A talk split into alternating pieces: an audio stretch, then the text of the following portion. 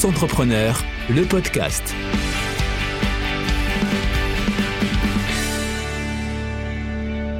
Bonjour à tous, bienvenue sur Tous Entrepreneurs, le podcast et dans l'émission Le jour où.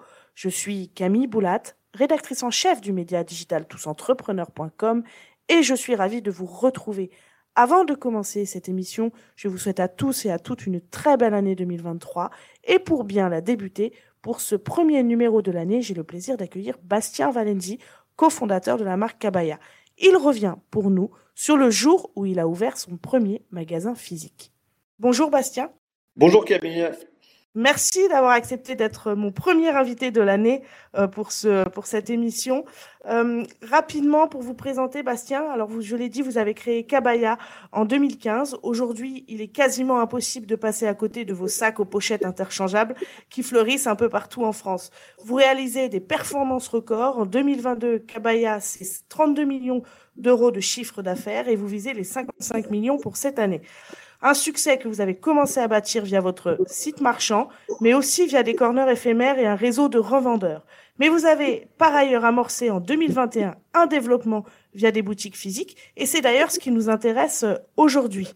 Alors pour commencer, est-ce que vous pouvez nous expliquer, Bastien, pourquoi il était important d'avoir une présence digitale mais aussi physique quand vous avez lancé la marque? Euh, Alors pour, euh, pour vraiment comprendre la, genèse de cette euh, stratégie de distribution, il faut remonter un petit peu avant lors de mes précédentes expériences où en fait, avant de monter Cabaya, j'avais un...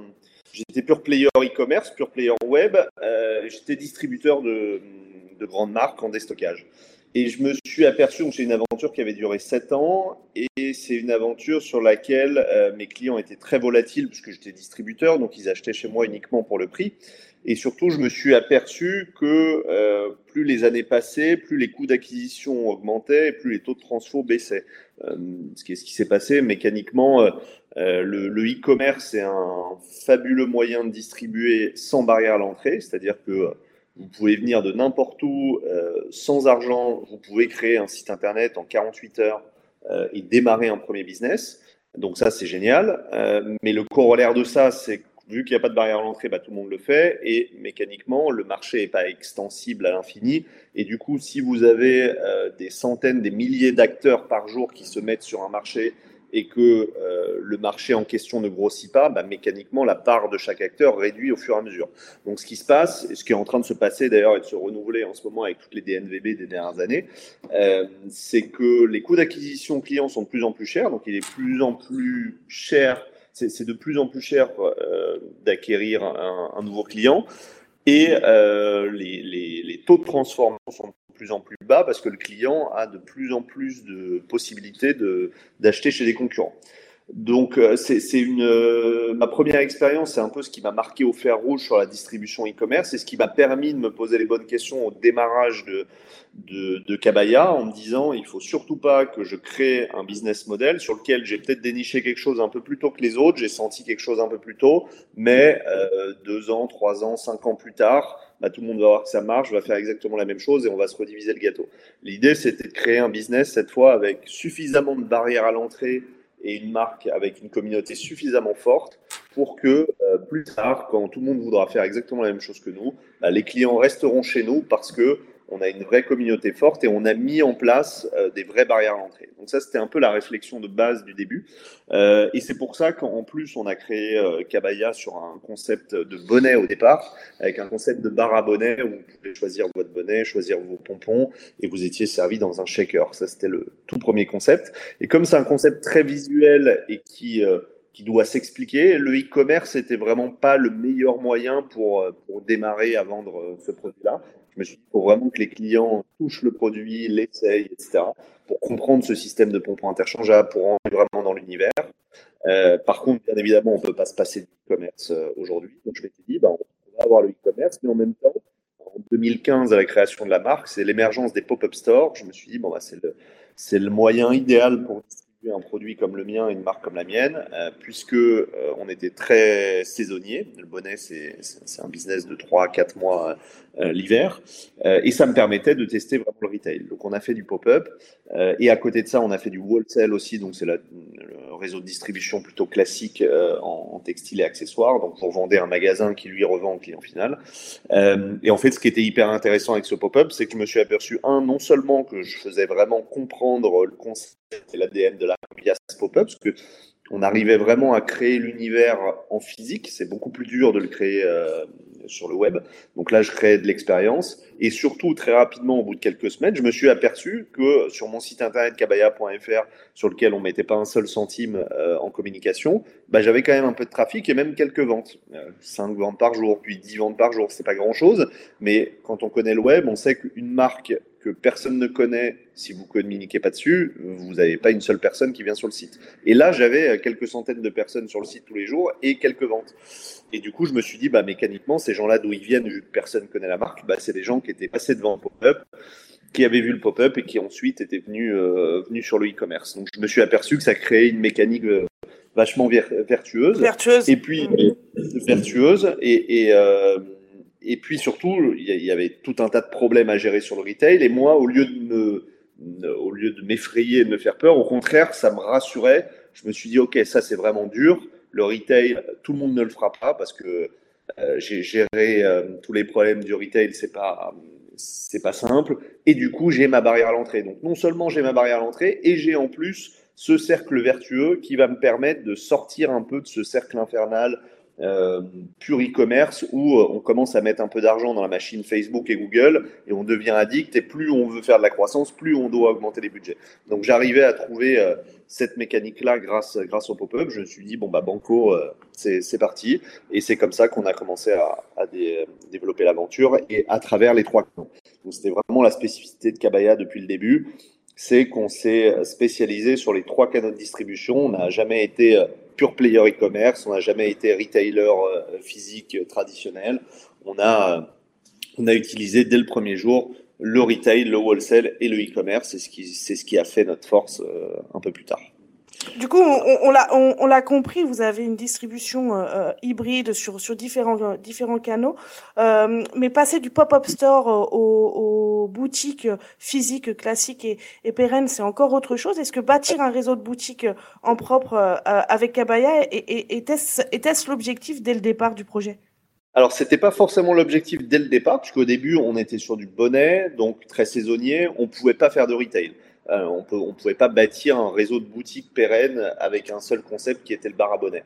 Donc pendant plusieurs années, euh, on a fait du bonnet, puis au bout de, enfin au bout d'un an et demi, on s'est dit bon bah le bonnet c'est très bien, sauf que bon bah on sortira pas de ce business model très saisonnier. On s'est dit bah au final notre vraie valeur ajoutée c'est pas euh, de savoir faire des bonnets ou de faire des bonnets plus jolis que les autres, ça toutes les marques savent faire des bonnets. Nous notre vraie valeur ajoutée c'est de savoir créer un concept autour d'un produit très simple, de théâtraliser trouver euh, vraiment une histoire, un storytelling autour de ce produit-là et le distribuer à travers les trois canaux. Donc on a dupliqué cette secret sauce sur d'autres produits. On s'est mis à faire de la chaussette qu'on perd plus en machine à laver. On s'est mis à faire des serviettes de plage pour plus perdre ses clés, sa carte bleue sur la plage. Ensuite des sacs à dos qui nous a fait vraiment exploser. Puis toute la petite maroquinerie. Et ensuite, à partir d'un moment, on avait une gamme produit suffisamment large et suffisamment peu saisonnière pour travailler toute l'année, faire revenir des clients régulièrement et du coup commencer à avoir une stratégie retail. Donc notre stratégie retail s'est installée, euh, comme vous le disiez tout à l'heure, à partir de 2021. Bon, elle, aurait dû commencer en 2020, mais il y a un petit événement qui s'appelle le Covid qui nous a un petit peu perturbé et ralenti. Justement, euh, on va voir après comment vous avez appréhendé cette, cette période-là en, en ouvrant vos premiers magasins. Ouais, et, et, du coup, à partir de 2020, on s'est dit, bon, ben là, on est prêt pour euh, faire de la boutique, et on a ouvert à partir de 2021 sur deux constats. Pourquoi on l'a fait? Un, euh, on veut optimiser les prix au mètre carré. Euh, le, pop-up store est un fabuleux outil pour tester le retail. Par contre, c'est pas pérenne sur le long terme, puisque vu que vous avez un énorme avantage d'avoir un bail uniquement sur trois mois, quatre mois, ou même une semaine, deux semaines, peu importe, bah, ça se paye cet avantage. Donc votre rentabilité au mètre carré est vachement amputée. Et deuxième raison, c'est l'expérience client. On parle tous d'expérience client. Le pop-up store, surtout euh, en mode centre commercial, comme on le faisait nous, au milieu d'une allée d'un centre commercial, euh, c'est très bien pour avoir un peu de visibilité, c'est très bien pour tester un produit. Par contre, en expérience client, quand vous êtes sur 20 mètres carrés au milieu d'une allée sans pouvoir monter en hauteur. Compliqué quand vous avez une offre assez large de faire rentrer le client dans votre univers vraiment. Euh, c'était jouable au début avec un seul produit sur le bonnet. Quand on a commencé à avoir bonnet, chaussettes, sacs, serviettes, etc., le pop-up ressemblait un peu à un fourre-tout et, le client comprenait plus vraiment l'image de la marque. Donc on est passé en boutique, euh, on a fait un premier test Marais, donc centre-ville, Paris et centre commercial pour montrer qu'on avait vraiment le potentiel dans les deux, deux emplacements. Ça a fonctionné, ensuite on a déployé.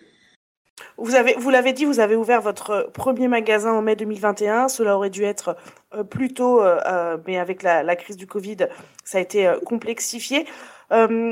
comment vous avez appréhendé justement ces éventuelles difficultés qui, ont émergé avec la crise sanitaire et notamment avec les bailleurs? Voilà, comment vous avez vécu cette période et cette première ouverture?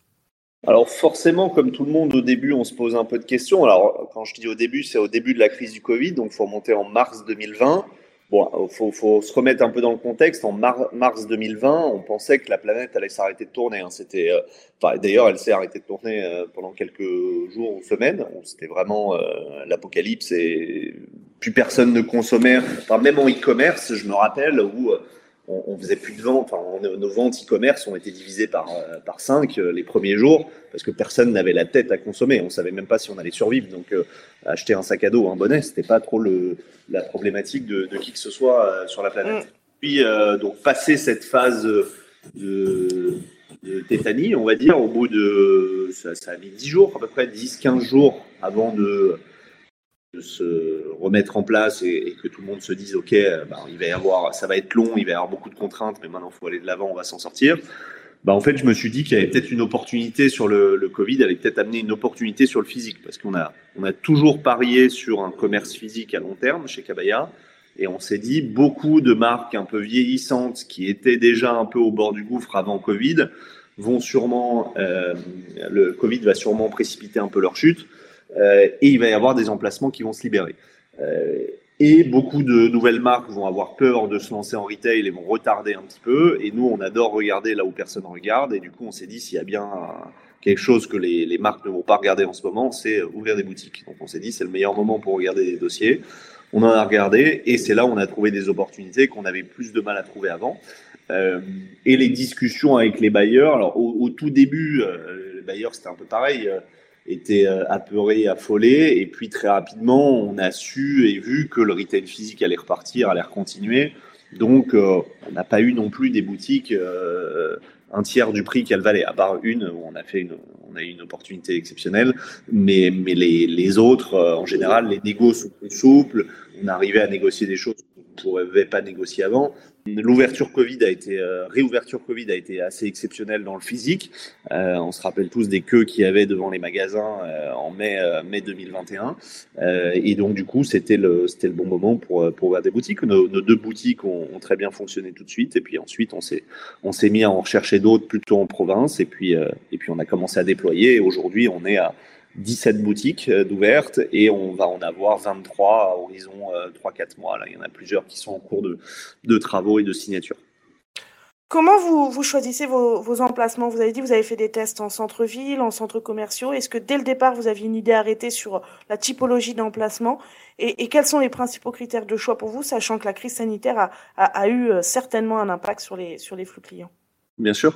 Alors nous, on a un outil formidable qui est notre e-commerce, euh, qui nous donne, euh, qui, est, une source euh, d'informations assez incroyable. En fait, on, arrive à croiser les données de nos meilleurs clients. Donc, on sait que nos meilleurs clients sont dans telle ville.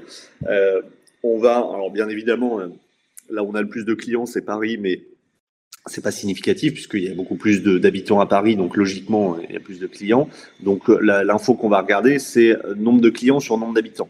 Euh, donc a priori, euh, si le taux de clients sur le nombre d'habitants est élevé, euh, l'appétence à notre produit est élevée. Donc on se dit qu'il y a un vrai intérêt dans cette ville à ouvrir une boutique Cabaya.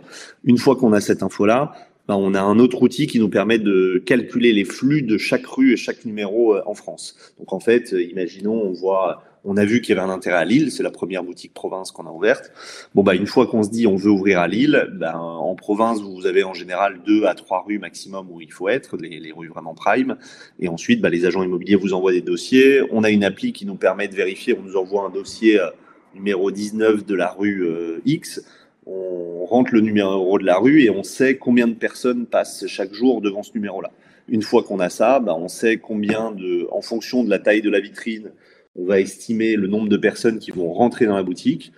une fois qu'on a ça, on va estimer le nombre de personnes qui vont acheter. On a un taux de transformation et euh, on a notre panier moyen, ce qui nous donne un chiffre d'affaires prévisionnel estimé. Et du coup, on sait, on sait tout de suite si, euh, si la boutique est pertinente à ouvrir ou pas.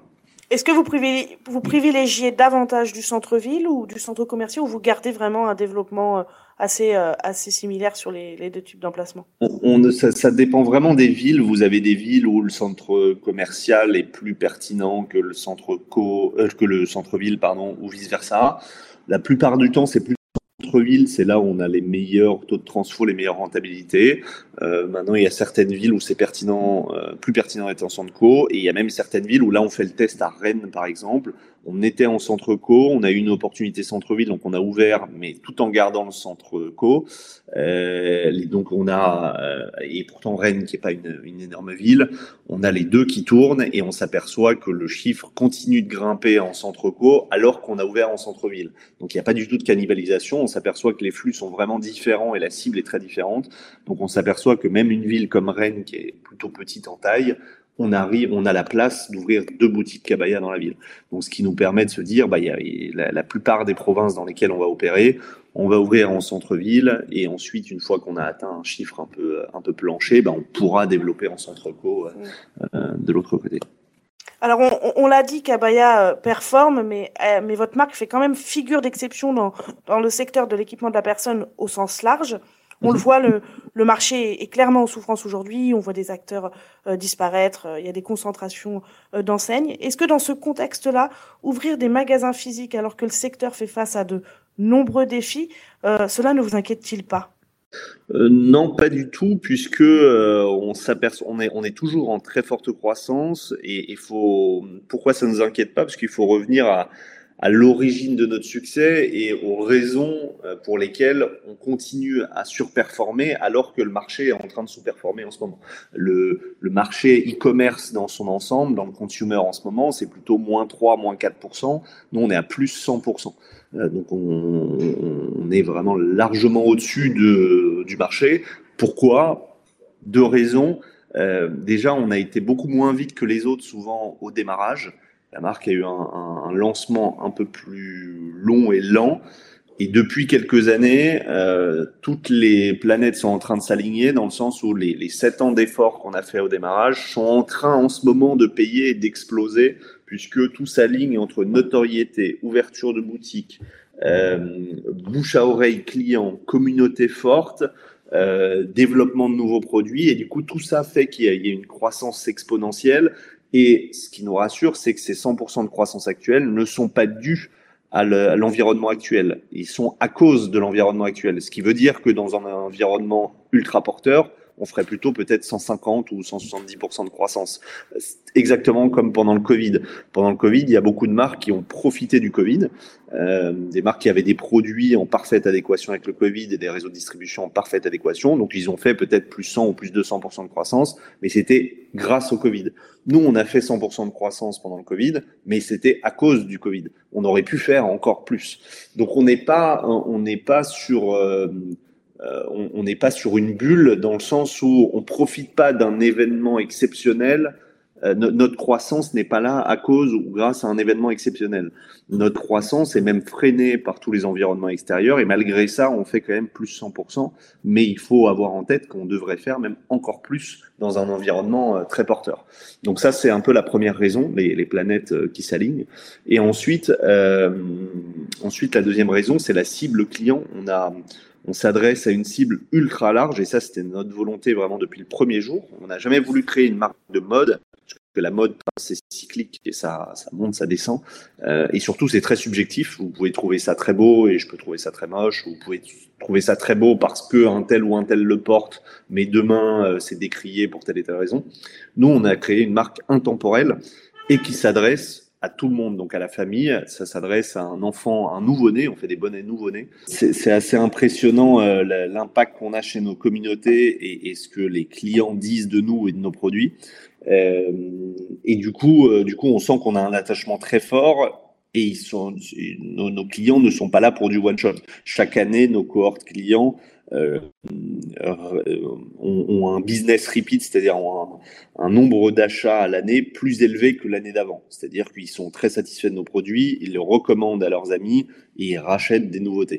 Euh, ce qui prouve bien qu'on n'est pas sur un, sur un marché euh, euh un peu exceptionnel ou sur une bulle euh, décorrélée de la raison, mais plutôt sur une marque grandissante qui est même, malgré la très très forte croissance, est quand même freinée par Covid, puis par euh, environnement économique incertain, etc. Mm. Euh, c'est pour ça que ça nous rassure et qu'on se dit pas, oh là là, on, profite d'une super vague, mais en fait, euh, dans six mois, tout, va s'arrêter. Bien évidemment, tout peut s'arrêter d'un jour à l'autre, mais c'est pas une inquiétude qu'on a puisque les fondamentaux de la boîte sont solides et, et, et tous les signaux qu'on a aujourd'hui sont plutôt, plutôt verts.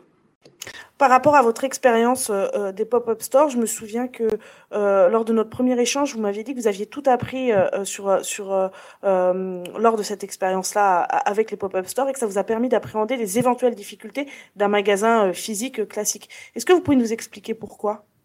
Bah Parce que tout simplement, le pop-up store, c'est un magasin physique à gérer, mais en pire. Euh, pourquoi? Parce que bah, vous êtes au milieu, surtout les pop-up stores, au milieu d'une allée d'un centre commercial. Déjà, vous avez beaucoup plus de contraintes, ne serait-ce que pour la construction du mobilier. Vous ne pouvez pas monter à plus de 1m40. Vous devez avoir des mobiliers qui ferment à clé tous les soirs parce que vous n'avez pas de rideau métallique, quoi que ce soit. Vous êtes au milieu d'une allée, donc euh, quand le centre ferme le soir, vous avez toujours des gens qui traînent et donc du coup, vous pouvez vous faire voler beaucoup de marchandises. Donc, ne serait-ce que pour la conception de votre remplacement, de vos mobiliers, c'est déjà beaucoup plus compliqué. Euh, ensuite, pour la gestion du personnel, euh, des choses très bêtes, mais vous n'avez pas de toilette sur un pop-up, vous êtes au milieu d'une allée. Du coup, pour aller aux toilettes, vous devez quitter votre pop-up pour aller aux toilettes. Qui dit quitter votre pop-up dit bah, vous devez penser vos plannings pour que vos équipes tournent suffisamment régulièrement pour qu'ils puissent aller aux toilettes, manger un bout, ce genre de choses. En boutique, vous n'avez pas de souci, vous avez les toilettes à l'intérieur, vous pouvez euh, aller aux toilettes, vous absenter 30 secondes et revenir. Euh, le, le, le, le, contact direct avec la clientèle, vous êtes au milieu d'une allée d'un centre co, donc vous avez des centres où c'est un peu chaud, on a eu des... Euh, des, des problèmes avec des, des clients euh, qui étaient euh, pas, très délicat et qui venait bah, soit voler des produits, euh, vol à l'arraché, soit euh, insulter des vendeurs, soit, soit aller draguer une vendeuse, ce genre de trucs. vous avez beaucoup moins ce problème-là en boutique. vous êtes beaucoup plus protégé. Donc pour la gestion du personnel, c'est beaucoup plus dur à gérer un pop-up. Pour la gestion du mobilier, du vol, beaucoup plus dur. Euh, et donc, du coup, euh, ce qui fait que quand vous arrivez à gérer un réseau d'une quinzaine de pop-up stores, un réseau d'une quinzaine de boutiques, c'est beaucoup plus facile. Vous êtes, êtes vraiment armé. Justement, vous l'avez dit, euh, aujourd'hui, Kabaya, c'est 17 boutiques, c'est plusieurs ouvertures en cours sur les prochains mois, et vous misez à terme sur la franchise ou l'affiliation pour vous, pour vous développer. Pourquoi est-ce, selon vous, un modèle à privilégier en tant qu'entrepreneur pour se développer? Alors pour le coup, c'est pas un modèle à privilégier pour nous, c'est une option euh, qu'on teste, euh, sur laquelle on n'est pas, euh, on n'est pas fixé encore puisqu'on l'a pas testé. On a signé notre premier affilié euh, il y a quelques mois et là les travaux ont démarré hier d'ailleurs. Donc la boutique va ouvrir dans, dans un mois et demi.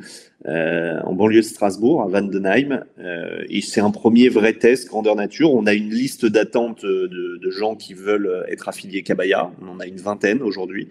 Et pour l'instant, on signe rien parce qu'on veut déjà en faire tourner une, voir tous les problèmes que ça implique, voir le contrôle de la distribution, etc., pour ensuite éventuellement ouvrir les vannes. L'intérêt de l'affiliation, ou de la franchise, c'est de se développer beaucoup plus vite sans capex. C'est pas vous qui payez les travaux, qui payez le développement, la gestion du personnel, etc. Donc, vous pouvez ouvrir 20 euh, boutiques beaucoup plus rapidement et facilement que si c'est que si vous les ouvriez en succursale en propre. Sauf que on veut voir euh, bah, six mois après, un an après, euh, quelles contraintes ça engendre, quelles problématiques on a et si effectivement c'est pertinent ou pas pour nous. Euh, donc c'est c'est pas un modèle à privilégier, c'est c'est une option qu'on teste pour voir si effectivement on pourrait avoir un gros réservoir de croissance avec ce modèle-là ou pas.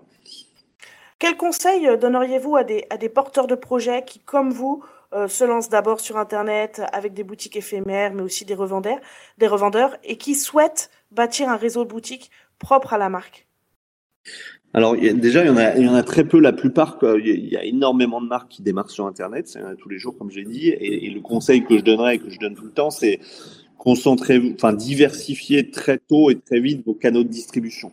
Euh, euh, une boîte e-commerce fonctionne très différemment d'une boîte retail qui fonctionne très différemment d'une boîte wholesale. Ce qui fait que si vous commencez uniquement en e-commerce et euh, deux, trois ans après, vous atteignez un plafond, ce qui se passe très souvent, et, euh, vous dites, bon, bah maintenant, il faut passer au retail.